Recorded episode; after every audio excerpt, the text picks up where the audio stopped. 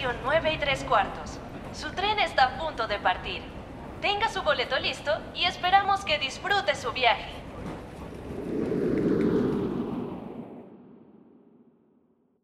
Bienvenidos a este episodio de Estación 9 y 3 cuartos. En esta ocasión vamos a hablar sobre piratas, ya que nos encantan los piratas. Tenemos a Lulu y a Eric que nos van a ayudar con este podcast.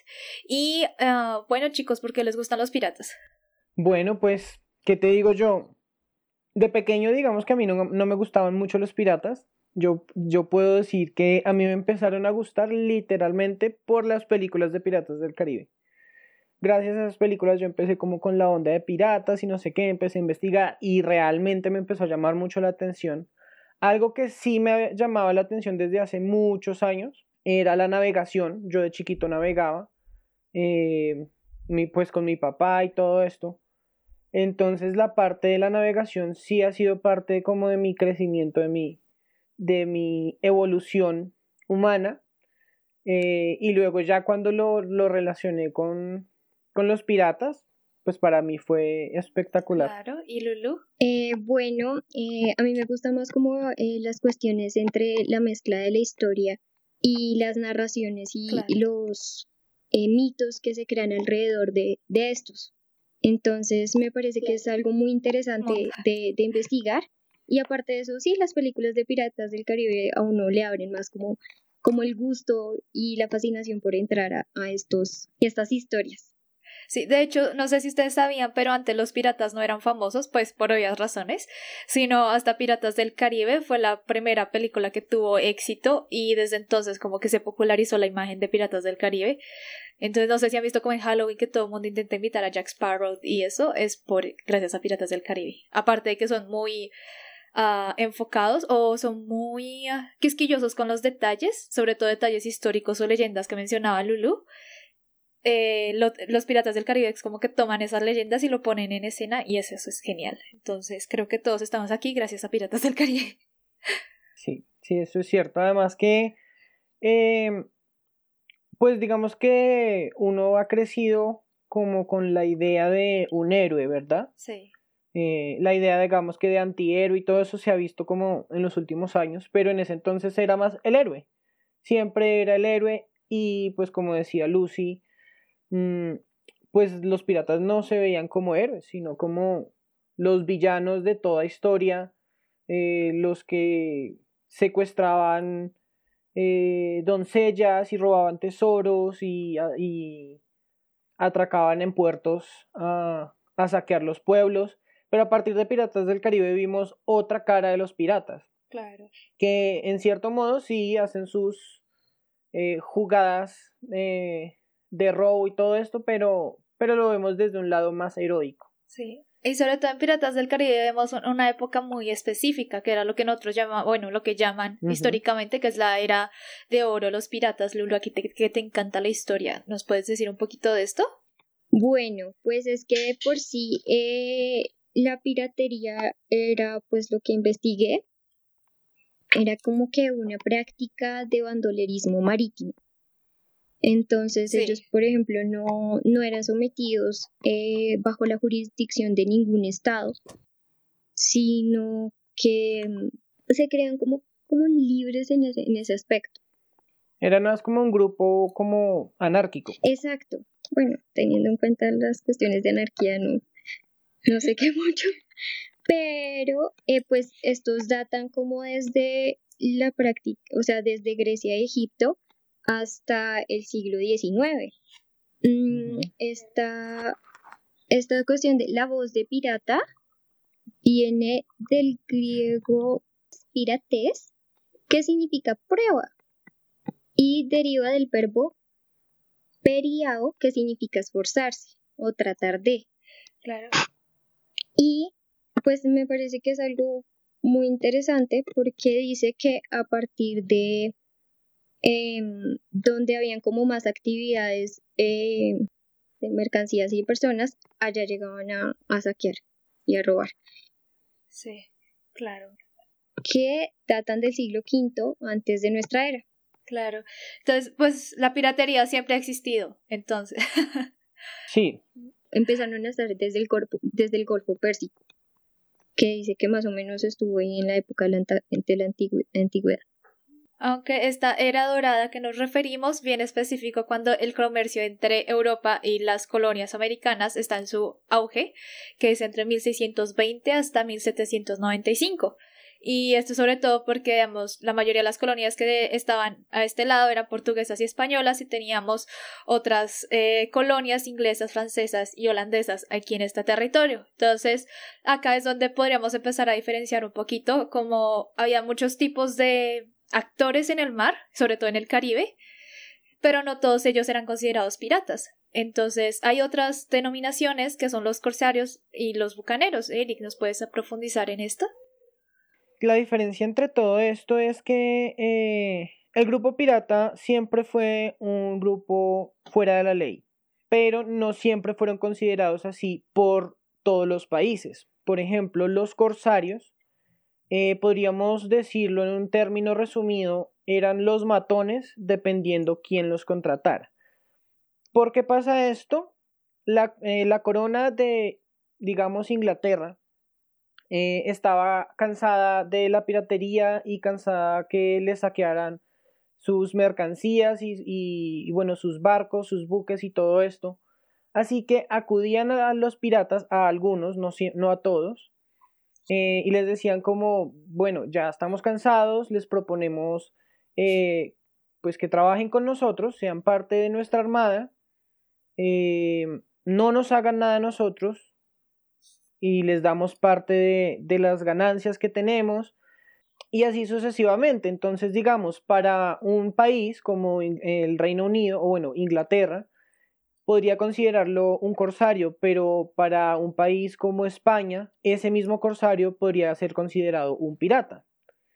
Eh, y el bucanero, bueno, pues ya vendría em, entrando en algo más cotidiano. Ah, bueno, porque los corsarios no siempre estaban activos como corsarios.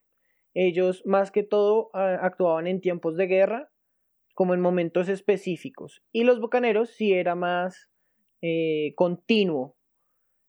Y además que se dedicaban al, al transporte de mercancías y todo esto. Y eso sería como las diferencias mm, algo resumidas yo creo que ahí falta una diferencia sobre los bucaneros con respecto a los corsarios y los piratas, y es que ellos eran muy centrados geográficamente en era sobre todo la región del Caribe, digamos, no solo era como el Atlántico y el, pues el, la ida y venida de todo el transcurso entre Europa y América, sino ellos eran como en las islas caribeñas.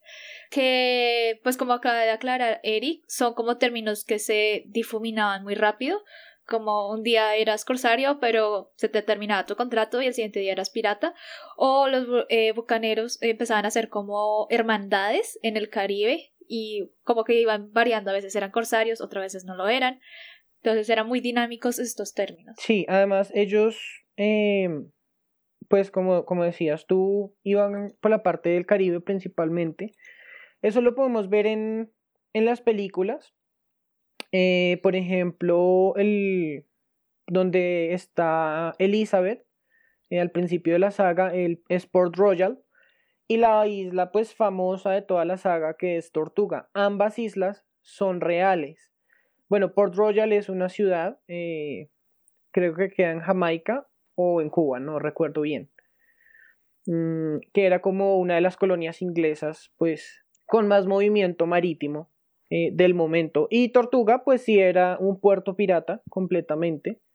También está Kingston, que creo, si mal no recuerdo, es la capital de, Jamaica, era otro puerto pirata. Mm, ya eh, islas como San Andrés aquí en Colombia, em, Cuba, Puerto Rico tenían también sus, sus puertos libres, sus puertos piratas y sus puertos eh, pues del reino. Port Royal era una eh, ciudad de Jamaica. Eh, perteneció al gobierno británico en el siglo XVII. Entonces sí, tienes razón, pertenecía a Jamaica. Sí, sí, me, no, no recordaba bien de dónde era, pero sí me sonaba. Igual como que Piratas del Caribe también tomó un poquito eso de la hermandad, como del código pirata, lo mencionan como varias veces, y aunque no era un código que regía todos los piratas, como que cada cada barco, cada tripulación tenía su propio código y forma de seguirlo. Y lo vamos a ver más adelante, eh, explicando como este, este tipo de reglas que tenían, Sí, dependiendo de cada tripulación. Entonces eso me parece muy interesante. que además es una idea que mucha gente tiene y creía que los piratas eran como locos ladrones que se montaban en los barcos y no, realmente ellos cumplían sus normas. Ellos eran muy, muy estrictos al, al momento de, de cumplir este reglamento eh, pirata. Igual, pues de pronto tal vez no aplica a todos los piratas del mundo. Entonces, esto es específicamente sobre Sí, claro. los del Caribe.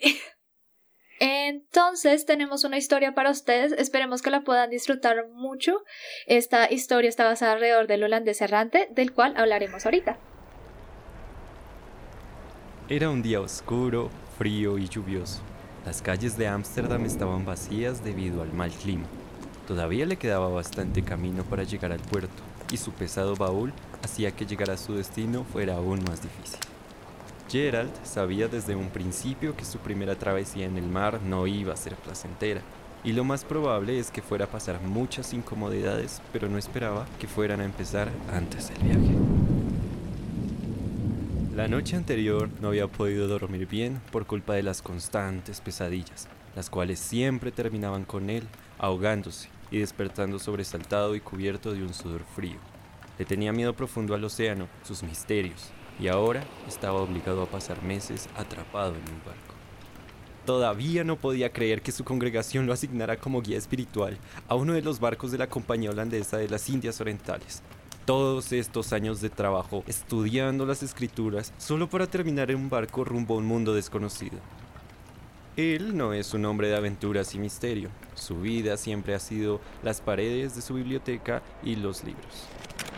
Cuando Gerard se había registrado para promover y divulgar la palabra del cristianismo, se había imaginado como un ministro en una comunidad marginada cerca de la ciudad, no en uno de los tantos barcos enviados a las lejanas tierras de las Indias Orientales. Lo que más le incomodaba del viaje, en realidad, era la perspectiva de pasar meses encerrado junto con esos sucios e incivilizados marineros. Por fin logró llegar al muelle, sudando, con los brazos doloridos y temblando de frío.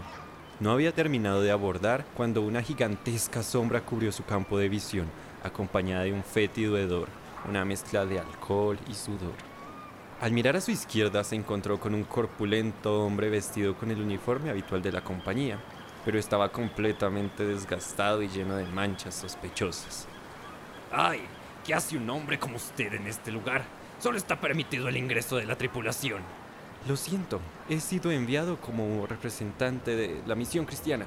Claro, un intento de la iglesia por reclutarnos. ¡Ja! No realmente. En fin, aquí está la orden. ¿Dónde está el capitán? Entre más tiempo pasaba hablando con ese hombre, le provocaba solo náuseas y quería alejarse de él lo más pronto posible.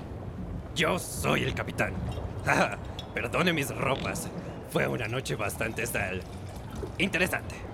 Por aquí le voy a demostrar dónde va a dormir. Dijo señalando una estrecha puerta que conducía a los camarotes. Las comidas son comunales. No hay tratos especiales para nadie. Mi nombre es Van der Decken. Se presentó el capitán con una oscura sonrisa que mostraba sus torcidos dientes.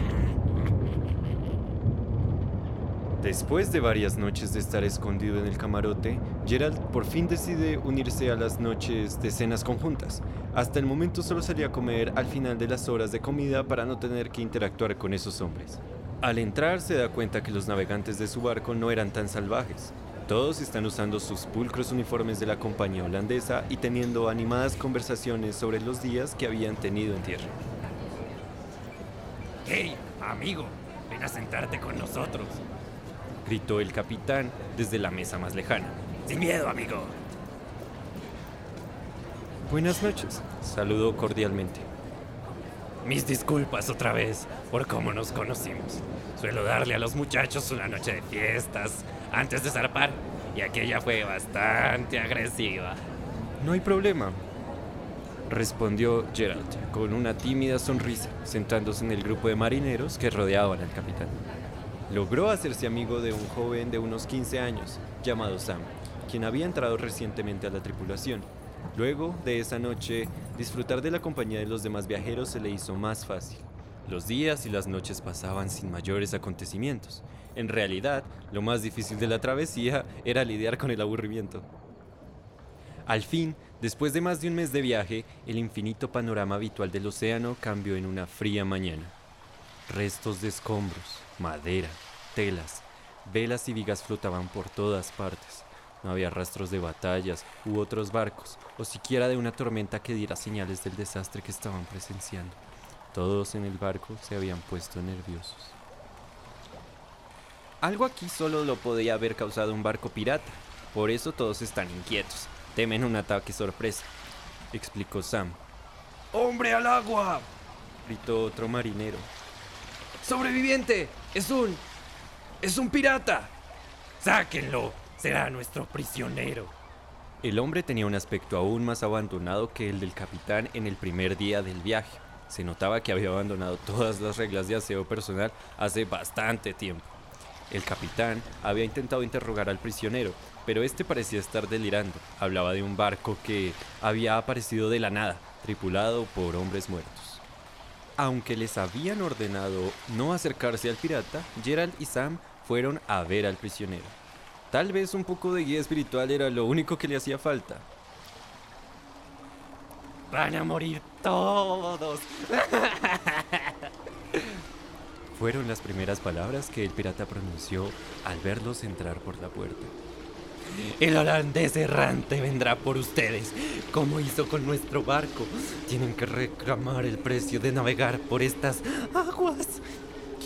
¿Quién es el holandés errante? Es un barco, una leyenda nada más. Es el barco maldito. Desdichas y náufragos le siguen después de ver su tenebrosa figura. Como dije, son solo mitos. Historias creadas por marineros con mucho tiempo libre. Pueden reírse todo lo que quieran. Al final, todos se darán cuenta de la verdad. En la lejanía se escuchó un trueno retumbar. ¡Ya viene! ¡Ya viene! ¡Ya viene! Fue lo último que se quedó susurrando el pirata. ¡Ya viene! ¡Ya viene! El barco se mecía violentamente mientras la tormenta embestía contra las paredes de madera, ahora de apariencia tan frágil. Gerald era el único que se encontraba en los camarotes. Toda la tripulación se encontraba afuera, en lo que parecía una batalla a muerte contra el clima. Hacía solo unas horas habían estado celebrando el buen tiempo y marea que gozaron hasta llegar al Cabo Nueva Esperanza por las costas africanas. Los marineros se habían puesto ligeramente nerviosos al acercarse a este punto. Las carcajadas y risas que acompañaban la animada cena se fueron acortando y los silencios cada vez más incómodos hasta que solo los platos y cubiertos sonaban. En la inmensidad del silencio un trueno resonó. Toda la tripulación se levantó para ir a manejar la gigantesca nave en medio de la repentina tormenta. Solo en el camarote, escuchando la tormenta que se desataba en el exterior, los delirios que había escuchado de boca del prisionero unas cuantas horas atrás sobre el holandés errante, parece que podrían ser reales. Unos apresurados pasos interrumpieron sus pensamientos. Señor Gerald, señor, gritó el joven Sam. Necesitamos su ayuda. ¿La mía? Sí, el capitán dice que todos los hombres tienen que estar trabajando. Por supuesto, titubeó. Una fuerte brisa le golpeó la cara tan pronto salió del camarote. El cielo estaba tan oscuro que parecía de noche, aun cuando estaban a la mitad del día. Sabía que le estaban gritando instrucciones, pero los ruidos del viento no le dejaban escuchar nada. Si alguna vez le preguntaban si había visto la ira de Dios, por lo menos podría ser testigo de la ira del mar. Y luego todo se calmó, de un momento a otro, tal como había empezado. Solo se escuchaba la acelerada respiración suya y la de sus compañeros de viaje. El silencio era casi espectral. Por alguna razón la repentina calma le generaba más nervios que la tormenta. Con cada soplo del viento podía sentir como los pelos de la nuca se le erizaban, su cuerpo gritando que era hora de salir corriendo. El horizonte era cada vez más difícil de divisar, pues una espesa y blanca niebla empezaba a rodear el barco. Dentro de poco no iban a ser capaces ni de ver sus propias narices. Entre la niebla parecía que un barco se aproximaba. Gerald cerró los ojos por un momento. Tenía que ser una ilusión. Imposible que un barco estuviera ahí afuera con aquella niebla. El barco parecía deslizarse sobre el agua más que navegarla. ¡Alístense para presentar batalla! No sabemos sus intenciones. Gritó el capitán. Una fuerte y fría brisa despejó un poco la niebla, permitiendo ver por completo el barco. Parecía destruido. Las velas y el mástil estaban doblados por la mitad. Musgo y hongo florecían en varias partes de la madera, pero lo más horroroso de todo era la tripulación. Eran marineros muertos, sus caras fantasmagóricas, todas dirigidas hacia nuestro barco. Las cuencas de los ojos, vacías, parecían estar mirando fijamente el alma de cada marinero de la compañía holandesa. Luego, todos hicieron el mismo gesto, señalando atrás del barco, junto con un gesto de despedida. Gerard se giró para ver lo que estaban señalando, y en ese momento fue cuando supo que todo había terminado. Una gigantesca ola se alzaba detrás de las lejanías del océano. Muy pronto esa ola caería sobre ellos, tal como había predicho el prisionero. El holandés errante había venido a cobrar lo que le pertenecía, es decir, a ellos. ¡Sujétense rápido! ¡Rápido! gritó el capitán con urgencia. Gerard se sujetó de unas cuerdas. A su lado se colocó Sam. Se miraron a los ojos. Ya no había nada más que decir. Juntaron sus manos y esperaron el golpe. El agua llegó con toda la fuerza. Los arrastró de su lugar seguro como si fueran simples muñecos. Gerard sintió como la mano de Sam se desprendía de la suya, arrancada por la fuerte corriente. Se encontraba solo, a oscuras y cayendo a las profundidades del océano. Su último pensamiento fue por la seguridad del joven Sam.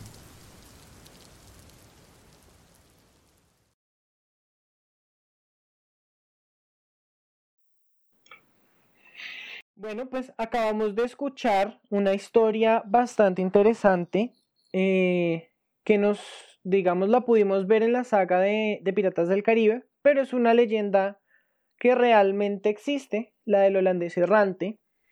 Mm, ¿Qué podemos decir de este barco? Bueno, pues eh, a, lo largo, de la historia se han contado leyendas sobre barcos fantasmas, pero con el holandés errante, digamos que es, es el más famoso, por, por no decir que es el único tampoco.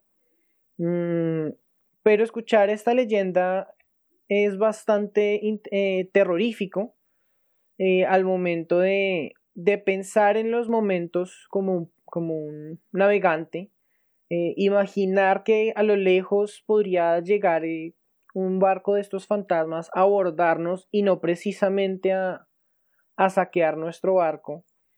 No sé ustedes qué, qué hubieran podido sentir al ver un barco fantasma acercándose. Dice como tal que pues es un barco que no pudo volver a su puerto y está condenado a vagar para siempre por los océanos del mundo. Chan, chan, chan. Sí, como que el capitán como desafió a todos, o sea, a los dioses y al, al infierno, y era como muy uh, necio hay como muchas leyendas, ¿no? Porque una de las leyendas que yo leí era que él había hecho como trato con el diablo y luego como que a, Dios no le gustó eso y le mandó una tormenta, entonces ahí desafió a Dios en seguir en medio de la tormenta cerca a las costas de África y él luego le dijo al diablo, pues ¿sabe qué? Eh, métaselo por donde le quepa. Y como desafiando a ambos, entonces ahí es cuando naufraga y lo maldicen. Y ahí en la maldición como que no, la tripulación dice que tratará de hacer llegar sus mensajes a tierra a personas muertas eh, siglos atrás. Sí, o sea, es bastante interesante. Y también hay una, como una versión, o sea, es una leyenda, pero más que leyenda, intenta buscarle como una explicación científica, que dice que era un barco, o sea, ya no tanto con maldiciones y eso, sino que era un barco que les se aquejó de una enfermedad muy contagiosa y ningún puerto lo quería recibir. Entonces como que quedó condenado de vagar en puerto en puerto hasta que todos los tripulantes murieron. Pero era porque tenían una enfermedad. Pues de hecho, ahora que lo mencionas, eso pasaba frecuentemente eh, en esa época. Digamos que no se tenía eh, los tratamientos médicos necesarios para, para ciertas enfermedades.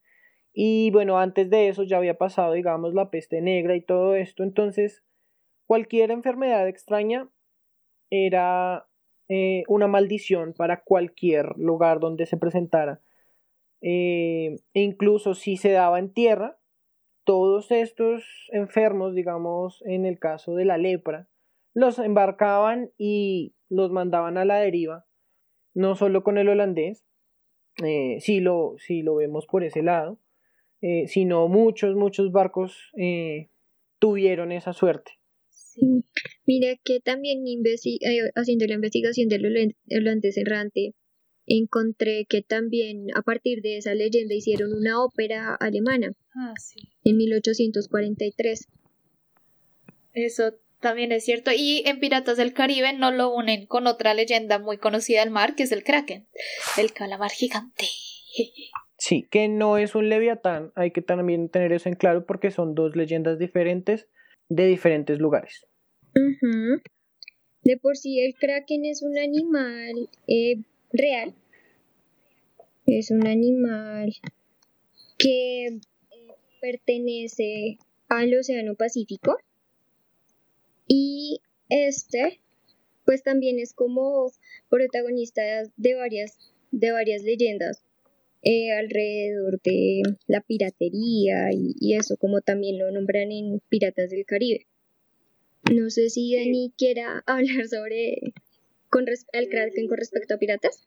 Sí, bueno, pues con respecto a, al Kraken específicamente, eh, bueno, al Kraken solamente no, más bien a, a los monstruos marinos que, hemos escuchado pues en leyendas. Em, muchos de los naufragios que ocurrieron en la historia, y puedo decirlo, incluyendo el Titanic, fueron causa de esas creencias y de ese miedo. Porque el Titanic naufragó em, por un iceberg. Mm, bueno, además de todo lo que sabemos de la física y todo lo que nos explican, si él salió de, Inglaterra, creo que fue, a Nueva York porque... Eh, sí, era de Inglaterra a Nueva York. Ah, el transcurso tendría que ser en línea recta. Porque decidieron ir hacia el norte, a donde podrían encontrarse efectivamente con, con icebergs, porque eh, pues es una leyenda, es una creencia eh, marítima que entre tierra, o en las partes como más, lejanas a la tierra, es donde más aparecían las criaturas, el kraken y todo esto. Por eso muchos barcos bordeaban, bordeaban las tierras hasta llegar al otro lado. antes se complicaba mucho la vida en ese sentido y por eso muchos naufragios eh, se dieron por los icebergs, por, por desconocimiento de, del mar precisamente por eso, porque no seguían un curso recto, sino que hacían vueltas innecesarias. No digo que solo sea por esto, pero era una de las razones. Las leyendas alrededor de, estos animales misteriosos. Sí, exacto. Bueno, eh, este, como lo comentaba antes, eh, pertenece al Océano Pacífico y también a pocos lugares de, eh, el Atlántico y dice que aproximadamente mide 10 metros en el caso de los machos y 14 metros en el caso de las hembras, y su ojo mide aproximadamente 30 centímetros de diámetro. Las historias que se crearon a partir de, este, este, animal fueron eh, en el siglo IX, con los relatos que habían de los vikingos hasta la actualidad. Es más, Grandes escritores como Julio Verne y Víctor Hugo escribieron sobre este animal en sus libros. Es cierto. Sí, entonces digamos que en algunos lugares lo, lo, llamaban como diablo rojo, que era un calamar que atrapaba y devoraba náufragos. Otros, se, otros eh, en otros lugares se referían a animales marinos, no, no era como tal el kraken, sino varios animales marinos, como lo comentaba Dani, que decían que podían medir entre 12 o 13 metros de largo. Y decía que, eh, pues en lo que yo investigué, un naturalista sueco, se llama Carl von Linneo, es padre de la taxonomía moderna, incluyó el kraken en, en 1735 en su libro que se llamaba Sistema Naturae.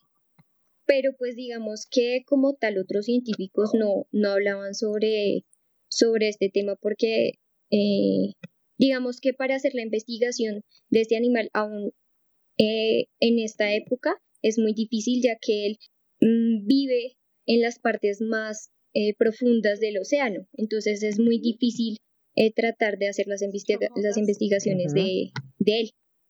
Sí, sí, es verdad. Y pues el Kraken no es la única historia que tiene una explicación científica. De hecho, pues en las películas también vemos como la leyenda del Flash Verde. Eh, Piratas del Caribe ponen la leyenda como una forma de comunicarse con el otro mundo que si ves el flash verde a cierto ángulo del sol, entonces como que pasas al más allá. Pero, eh, pues este Flash Verde tiene otras leyendas. También dice que si dos personas lo ven al mismo tiempo, quiere decir que se enamoran. O sea, leyendas es lo que hay. Sí, pero en realidad es un fenómeno óptico atmosférico. Y este se da después de la puesta de sol. Por eso lo que tú comentabas eh, de Piratas del Caribe, que dicen que justo en la, en la puesta del sol iban al más allá pues sí, ocurre después de la puesta del sol o antes de la salida del sol. Y dice que se puede ver un punto verde que dura nada, dura uno o dos segundos y, ya. Y acaba ese. Una pregunta, porque mm, mm, las auroras boreales y las australes, por ejemplo, solamente pasan en el norte del planeta y en el sur respectivamente. ¿Ese flash se puede ver en, en todo el planeta o también solo en las zonas eh, polares? De hecho, pues según lo que yo he leído, creo que tiene que ver mucho con el reflejo del agua, entonces creo que se puede ver en cualquier diría yo, no soy física ni matemática porque eso tiene mucho que ver con la reflexión de la luz. y no solo eso, sino con mirar el horizonte. Sí, o sea, es como en un momento específico que se refleja la luz solar con el agua, como que sucede ese fenómeno. Entonces, creo que desde que haya cierta cantidad de agua en cierto ángulo, lo ves. Dice ah, que eh, normalmente se ve cuando el horizonte no presenta ah, obstáculos. Lo cual sería muy en el océano. Claro. Exacto.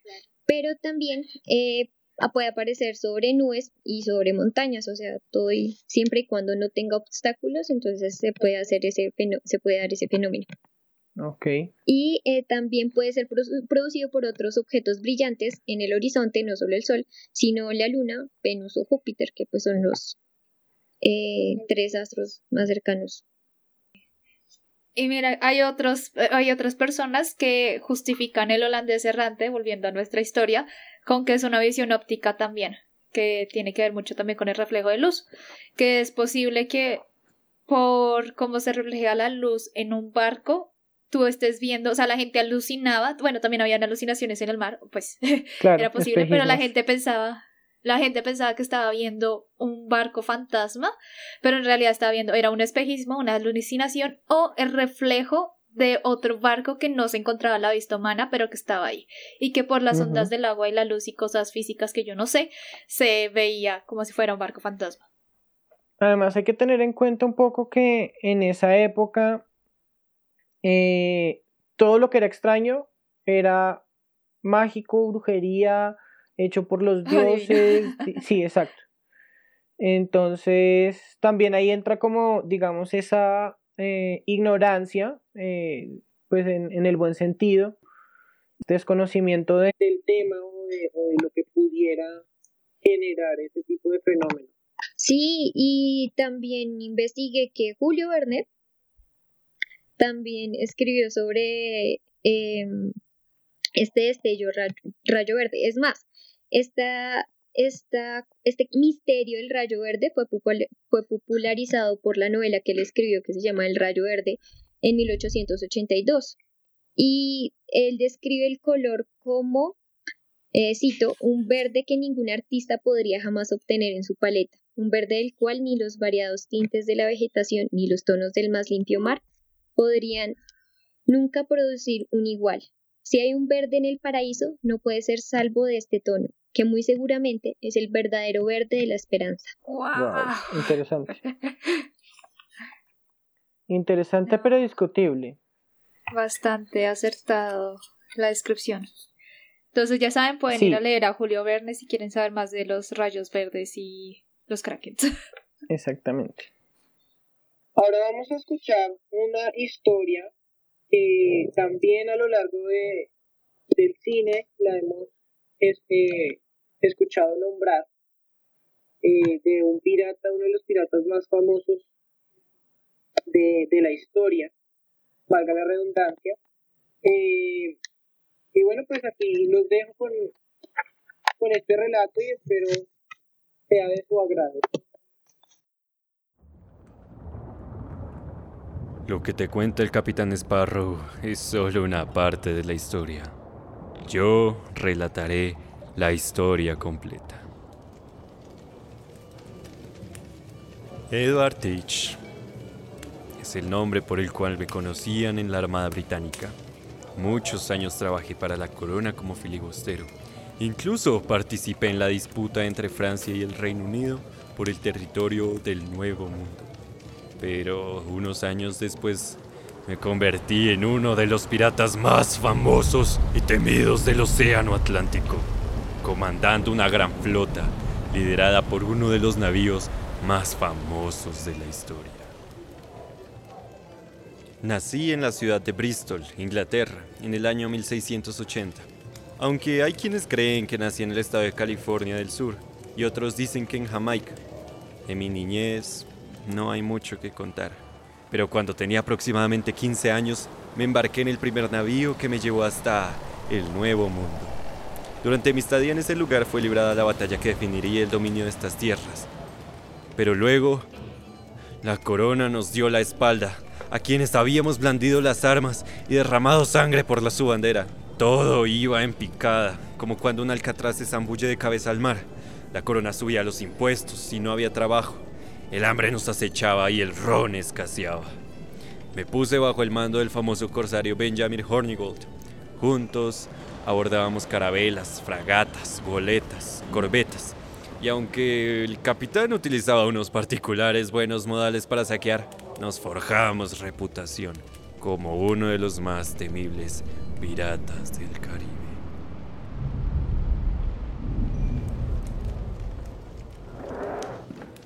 Realizamos varios abordajes, sí, pero cerca al estado de Virginia, a finales del año 1717, nos topamos con un gran galeón francés. Lo hicimos propio. Estaba cargado de oro, joyas y algunos otros tesoros. Lo renombramos La venganza de la reina Ana. Esta damisela es considerada uno de los grandes terrores del nuevo continente y con ella le hicimos frente a la armada inglesa. El rey Jorge I declaró y ofreció amnistía para los piratas. El capitán Hornigold la aceptó y se retiró del oficio, dejando el puesto de capitán en mis manos. Ahora, Barba Negra, capitán de la venganza de la reina Ana y la gran flota pirata que nos seguía, entre los cuales se encontraban el Revenge y el Adventure. Todos me temían, sobre todo cuando estaba en combate.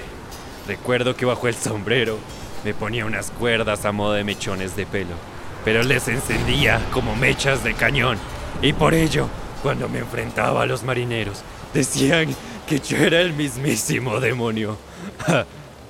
Charles Eden, el gobernador de Carolina del Norte, me ofreció amnistía.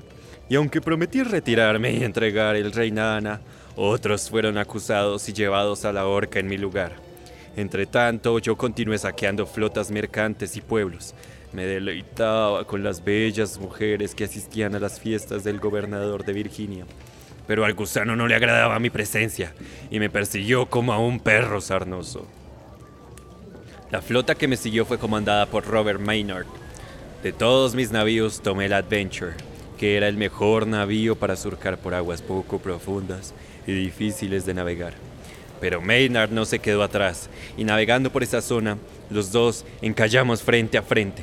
El muy sucio gusano realizó una jugada astuta, debo admitir, y me hizo creer que estaba solo con unos cuantos hombres. Ese día la brisa salina cantaba al unísono con las gaviotas, y las olas se escuchaban a lo lejos chocando contra las rocas. Tomé una soga y abordé su barco. Dos de sus hombres trataron de emboscarme, pero con dos tiros certeros los derribé. Mientras las cucarachas que me seguían peleaban con fervor, el capitán se acercó abanicando. El frío acero de mi sable y su florente sonó. Chocaron varias veces, pero él desenfundó su pistola y disparó. Lo siguiente que sentí fue la madera de la cubierta recibiendo mi espalda.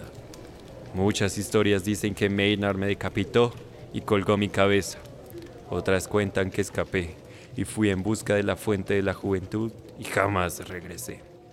Pero entonces, ¿cómo estoy contándoles esta historia? Eh, aquí empieza la historia de Barba Negra. Em, Dani nos va a relatar un poco sobre eh, esta leyenda y eh, yo seguiré con la de Barba Roja. Bueno, pues, ¿qué digo de Barba Negra? Bueno, ese no era su nombre real, como pudieron escucharlo. Eh, él se llamaba Edward Teach y no eh, inició su vida como pirata, realmente él era parte de la armada eh, inglesa. Y bueno, pues con los sucesos que, escucharon en el relato, eso lo fue encaminando como a al, hecho de ser un pirata porque es uno de los más nombrados y si lo vemos de esta, de esta forma, pues teniendo en cuenta su historia real, no, digamos que no tiene tanta trascendencia en cuanto a sucesos eh, como épicos, como lo hemos visto en las películas, en Piratas del Caribe, que, que comandaba su barco hechizado con zombies y, y, una, y un sable eh, ancho. Bueno, pues realmente él era un marinero común y corriente, como tú, como yo. Eh, y digamos que todo el gobierno, todo lo que pasó con, con, el gobierno inglés en ese entonces, o más bien con, el, con la corona inglesa, eh, lo encaminó mal. Mm, digamos que podía, podíamos decir que tenía razones porque la corona subía impuestos, eh, pues no había trabajo, todo esto, todo esto en muchos, no solo en, Edward Teach, eh, hizo que él, que él decidiera recurrir a la piratería. Mm, como les digo, no fue, no fue uno eh, el único, sino fue uno de tantos. Por ejemplo, que eh, Lulú ahorita lo va a mencionar, eh, Barbarroja, fue otro pirata bastante conocido, que sí tuvo, digamos, una historia más, como más épica, por decirlo de alguna manera. Entonces, ¿qué nos puedes contar de esto? yo creo que la mayoría pensábamos que Barbarroja era una leyenda, no sé si ustedes pensaban lo mismo que yo. Sí, la verdad, sí. Más fácil escuchar Barba Negra que Barba Roja. Pero efectivamente Barba Roja existió. Él nació en el siglo XV en la isla de Lesbos, en Grecia. Y él eh, dice que su destino iba a ser eh, corsario. Eh, porque ellos, él y sus tres hermanos, fueron reclutados como, como marinos para contrarrestar a caballeros de San Juan de la isla de Rodas que eran corsarios también. Eh, Barbarroja fue capturado en una de estas batallas y eh, fue vendido como esclavo. Él después de esto consiguió escapar, llegó a Egipto, eh, donde convenció a un sultán llamado Canso al no sé cómo se escribe, cómo se leerá bien, Canso, Shanso, no sé, em, para que le diera un navío eh, con el que atacó por todo el Mediterráneo a los cristianos. Trató de hacer como una especie de cruzada. Y pues a partir de esto, eh, él iba a ser eh, pues muy famoso a partir de esta, de esta historia. Ok, o sea, formas para saltar a la fama, hacer una cruzada. y su apodo fue por su legendaria barba roja. O sea que las barbas sí eran del color. sí. Pues, y de barba negra, yo puedo decir que, bueno, su barba era negra, sí, efectivamente, pero eso no era lo terrorífico, sino eh, al momento de, de entrar en batalla, él prendía unas mechas eh, como de cañón, las prendía bajo su sombrero y así, digamos que las mechas soltaban como humo y hacía ver su cara como más terrorífica. Entonces decían que él había hecho un pacto con el diablo, como dijimos hace un momento, todo lo extraño es, es del diablo o, de otro lado, pero no es normal. Eh, eso lo convirtió en uno de los más terribles también. Como formas de intimidación. Eh, por esas. Sí, exactamente. Eh, porque si lo vemos de, de, otra forma, pues él fue un pirata como cualquier otro. Sí, claro, pues se hacían el nombre pues intimidando, viendo cómo sobresalían. Bueno, y yo les quiero hablar, eh, bueno, quiero comentarles y que discutamos sobre una leyenda que se ha hecho muy famosa como de piratas. Y creo que se popularizó también un poco con lo de Piratas del Caribe porque lo relacionaron mucho con los piratas, que es la leyenda de la eterna juventud, de la fuente de la eterna juventud. Entonces, de hecho, en un principio como que lo habíamos relacionado mucho con Barba Negra y pues investigando creo que nos dimos cuenta que no. No, realmente no. Barba Negra jamás fue por la fuente de la juventud, chicos, ténganlo claro. Él, a él no le interesaba vivir eternamente. era codicioso, pero no tanto. Hay que aprender a separar eh, las barbas, las historias eh, y la y la... Mm, la, ficción y la realidad. La ficción y la realidad, sí. Y de hecho, más que a un pirata, es la fuente de la juventud se le asocia a Juan Ponce de León y eso lo toma, no sé nosotros porque teníamos barba negra en la cabeza, porque en Piratas del Caribe, en la de la fuente, no me acuerdo, es la cuarta, creo. Es la quinta. No, es la cuarta, sí. La cuarta. No, la cuarta. Sí, es la cuarta, es la cuarta. Sí, porque la quinta es cuando muere. la leyenda de Salazar y todo eso. Spoiler alert. Spoiler. Eh, Juan Ponce de León, de hecho, lo menciona como el explorador, el que la descubrió y dejó este mapa secreto para que todos lo siguieran. Y que creo, y si no recuerdo mal las películas, era lo que Jack Sparrow quería buscar siempre, que era para eso que había conseguido el compás, para buscar la fuente de la eterna juventud. la brújula. Eso, la brújula, sí, es.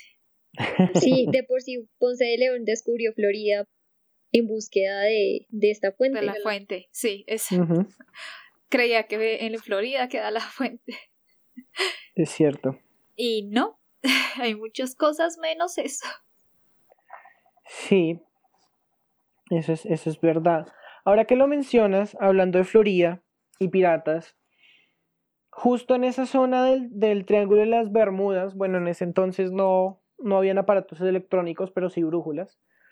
Em, eso también contribuyó a muchas historias eh, de barcos fantasmas, eh, luces extrañas, porque los primeros navegantes que, dataron esto o que dieron a conocer este tipo de historias fue Cristóbal Colón en su primer viaje a, a las Américas o bueno, a Nuevo Mundo, em, él vio una luz destellante desde el cielo que cayó al mar y pues no volvió a aparecer. Y eso lo tiene, eso lo anotó en, su bitácora eh, pues eh, del capitán.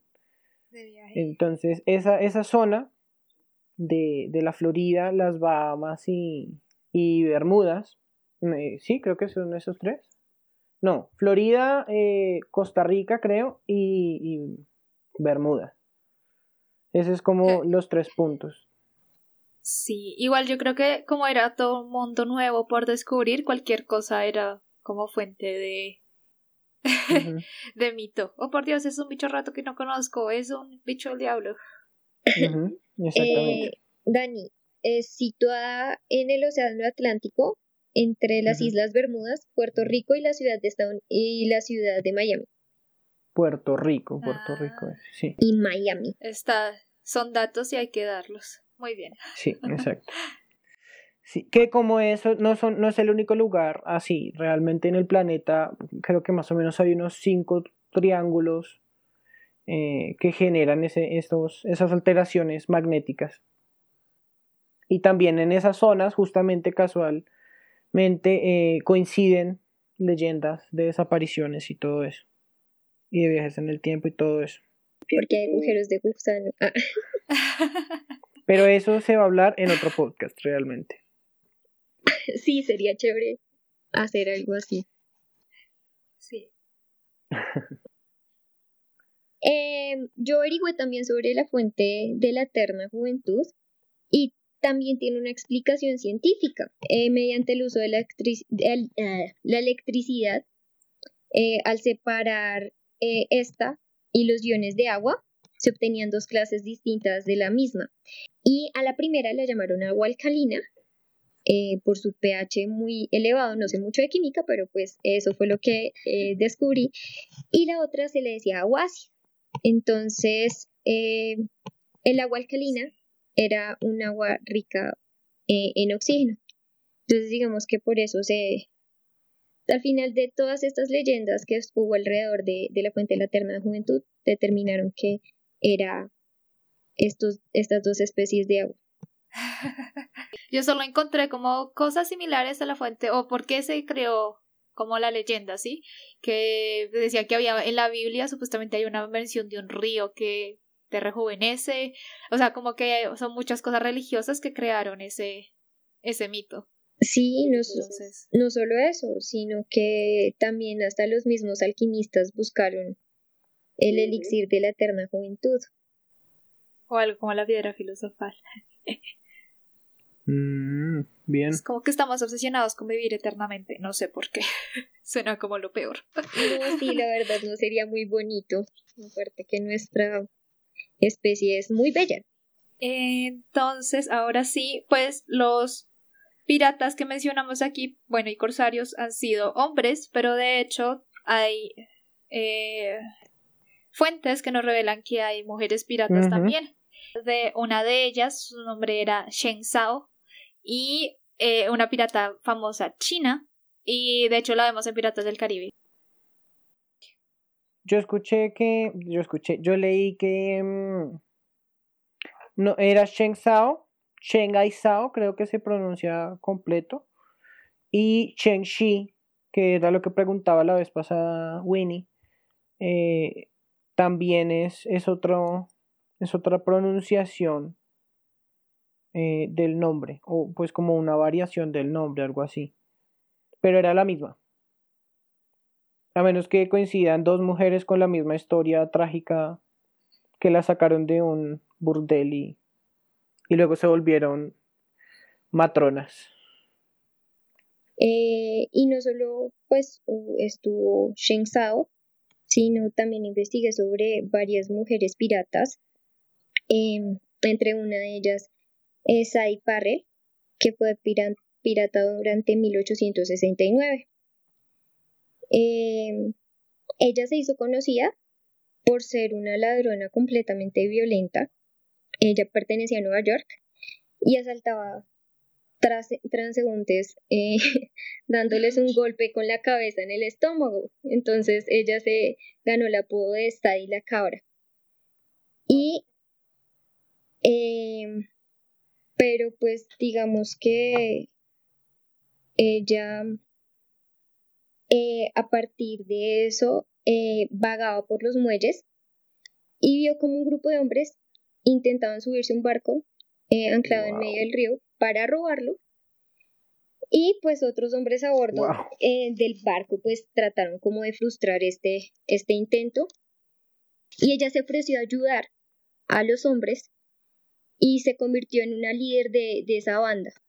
Después de eso, pues empezaron a, a robar un barco más grande y, y lo utilizaban para recorrer el río asaltando pequeñas aldeas y casas y mansiones costeras.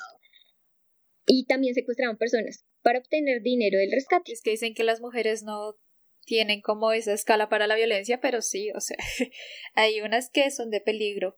Digamos, eh, a Shen su tripulación le tenía respeto y miedo, porque una vez murió su esposo, ella impuso su propio código, y como estamos hablando que cada tripulación y cada barco tenía sus propias leyes, ella era muy estricta, digamos, si tú te atrevías a ir a tierra sin permiso, te cortaban la cabeza. Si tú violabas a una eh, no una pirata, sino, ¿cómo se llama? Un prisionero de guerra, eh, te cortaban la cabeza. Si era una relación consensual con la prisionera, te cortaban la cabeza. Básicamente tenías que pedir permiso para poder hacerlo. Y tenía como muchas leyes así súper, súper estrictas que casi ningún otro pirata tenía. Y ella los manejaba como con látigo prácticamente. O sea, usted hace esto, usted hace aquello, pa, pa, pa. Y por eso es que el gobierno chino sí le toca como conseguir la ayuda de extranjeros para poder lidiar con ella, porque le tenían pavor. Sí.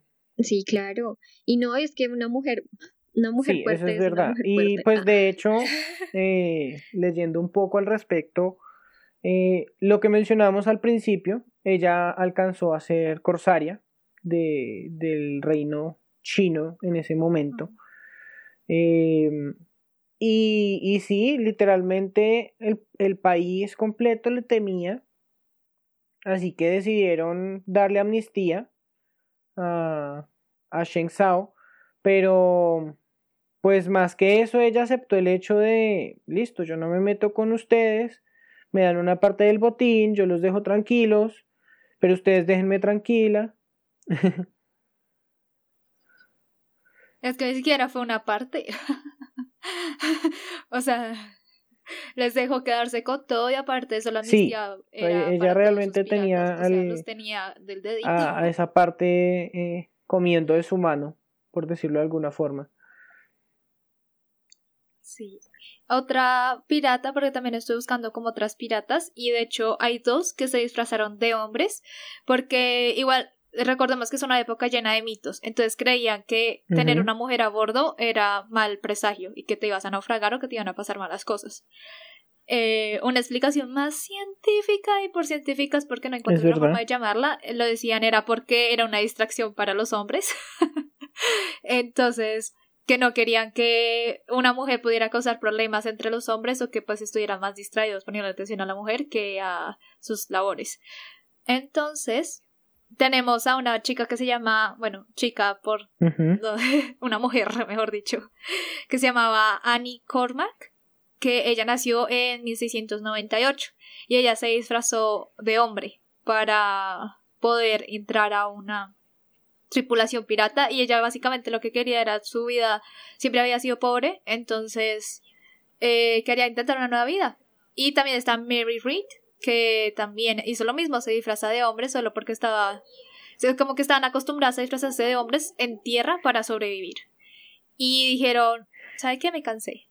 Voy a ir al mar. Ya me estoy disfrazando de hombre, pues me voy a disfrazar de hombre en, el, en un barco. Y al final como que se revelan sus identidades a los del barco, pero como ya habían probado su tenacidad, le dicen, ah, bueno, está bien, que sé. Me recuerdo em, la película de Shakespeare. En la época de los piratas había una moneda, una moneda española, que podríamos decir que era la moneda de los piratas que se llamaba las ocho piezas. En Piratas del Caribe lo pudimos eh, también ver con la de las eh, nueve de ocho, algo así. Eso me causaba mucha curiosidad porque pues, uno no entendía cómo, cómo pueden ser nueve piezas de ocho. Resulta que así se llamaba la moneda, piezas de ocho, que era una moneda española y era, digamos, la moneda que usaban los piratas. Ah.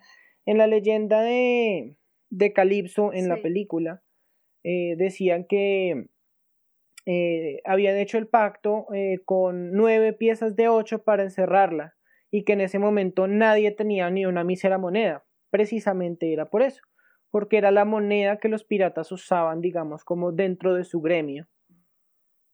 Eh, para, para, el inter, pues para los pagos y todo esto.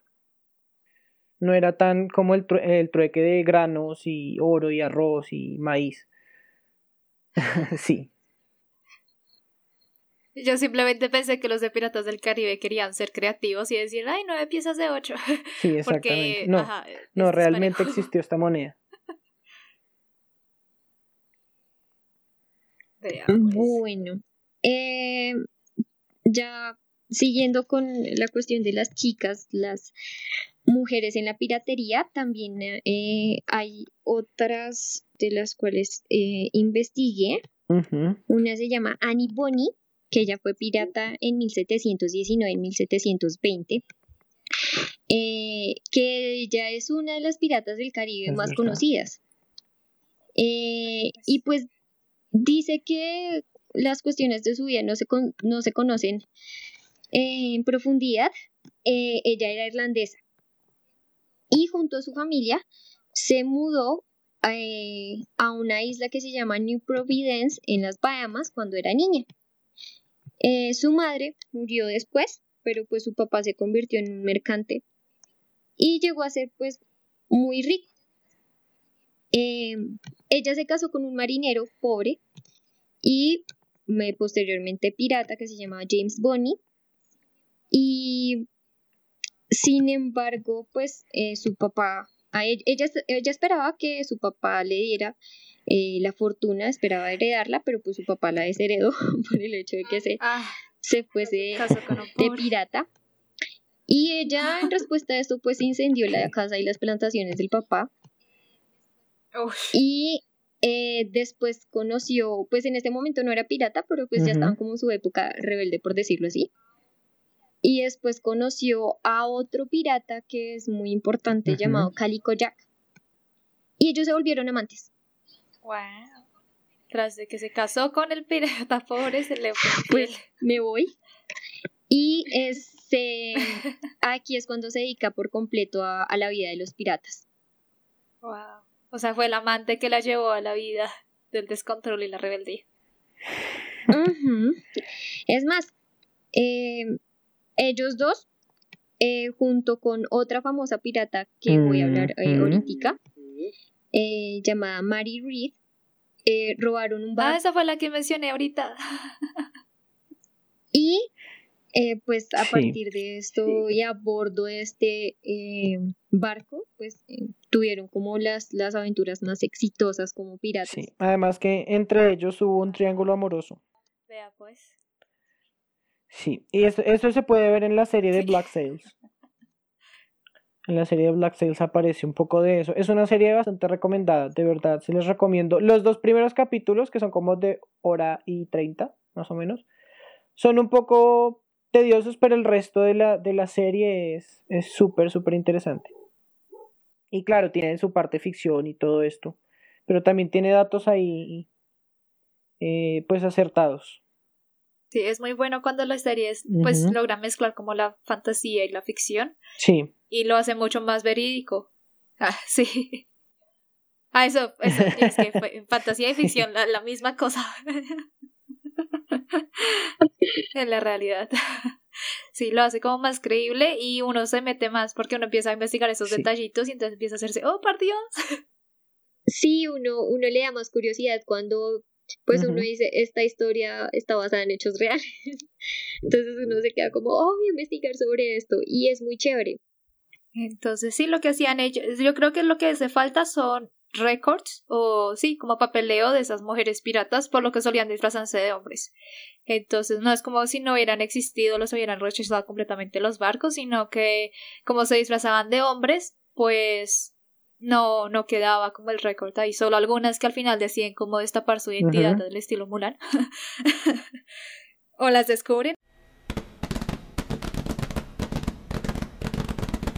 What shall we do with a drunken sailor? What shall we do with a drunken sailor? What shall we do with a drunken sailor early in the morning? Way hey and up she rises, way hey and up she rises, way hey and up she rises early in the morning. Put him in the longboat till he's sober. Put him in the longboat till he's sober. Put him in the longboat till he's sober early in the morning. Way hey and up she rises, way hey and up she rises, way hey and up she rises early in the morning. Shave his belly with a rusty razor. Shave his belly with a rusty razor. Shave his belly with a rusty razor early in the morning. Way hey and up she rises, way hey and up she rises, way hey and up she rises early in the morning. Put him in the cabin with a captain's daughter. Put him in the cabin with a captain's daughter. Put him in the captain with a captain's daughter early in the morning. Way hey and up she rises, way hey and up she rises, way hey and up she rises early in the morning. Stick him in a barrel with a hose pipe on him. Stick him in a barrel with a hose pipe on him. Stick him in a barrel with a hose pipe on him early in the morning. Way hey and up she rises, way hey and up she rises, way hey and up she rises early in the morning. That's what we do with a drunken sailor. That's what we do with a drunken sailor. That's what we do with a drunken sailor early in the morning. Bueno, un ¿sabes un dato curioso con respecto a, a las, a esas canciones? Eh, bueno, Piratas del Caribe está inspirado en, en la atracción de, de Disney World, pero eh, De esta Disney, atracción sí. está inspirada en muchas de estas historias que hemos venido hablando eh, y de las cuales algunas de esas canciones eran reales. Los marineros tenían solamente eh, Sí. De- digamos que tenían limitaciones en cuanto a, a la entretención, en, el entretenimiento en, en un barco. Entretenimiento. Eh, podían recurrir solamente a, a la lujuria cuando tocaban tierra. Bueno, pues quién sabe si también lo hacían eh, en los barcos, pero, pero pues digamos que eh, algunas de esas actividades de ocio era contar historias cantándolas. Eso se ha visto mucho en, a lo largo eh, en el cine, en Piratas del Caribe, en Peter Pan, eh, en Capitán de Mar y Guerra. eh, Y jugar dime, ¿en cuál otra? Ah, bueno, sí, jugar, jugar cartas La parte, la parte de apostar. Otra actividad súper eh, era lo que, lo que ellos eh, tenían como opciones. Y es muy interesante con respecto a eso, también con Piratas del Caribe, porque ese jueguito eh, que tienen con los dados es un juego que realmente nació en un barco pirata. Sí, Muy, muy acertado. sí, la verdad ha sido de las sagas más acertadas que, que hemos visto. Bueno, esperemos que hayan disfrutado nuestras historias y este podcast con un poco de detalles históricos y leyendas sobre piratas. Disfrutamos mucho leyendo todas esas historias y haciendo las historias. Estas historias fueron creadas por mí y por Eric y Andrew, que también ha estado en este podcast en ocasiones anteriores, nos ayudó con la narración y también tuvimos una persona muy especial que nos ayudó con la edición de estas historias, que es Winnie. Aquellos que están en Asopluma la conocen y si no, les vamos a dejar los datos de ella por si quieren saber más de ella. no se olviden de seguirnos como Asopluma en todas las redes sociales para que estén al tanto de cuando volvemos con otro podcast como este. Ujú, Y Estación 9 y 3 cuartos también nos pueden buscar así en, en diferentes plataformas de streaming. Bueno chicos, nos vemos en la próxima estación. Bye. Ha llegado a su destino. No olvide sus objetos personales y recuerde, cualquier galeón es bien recibido. Gracias por viajar con nosotros.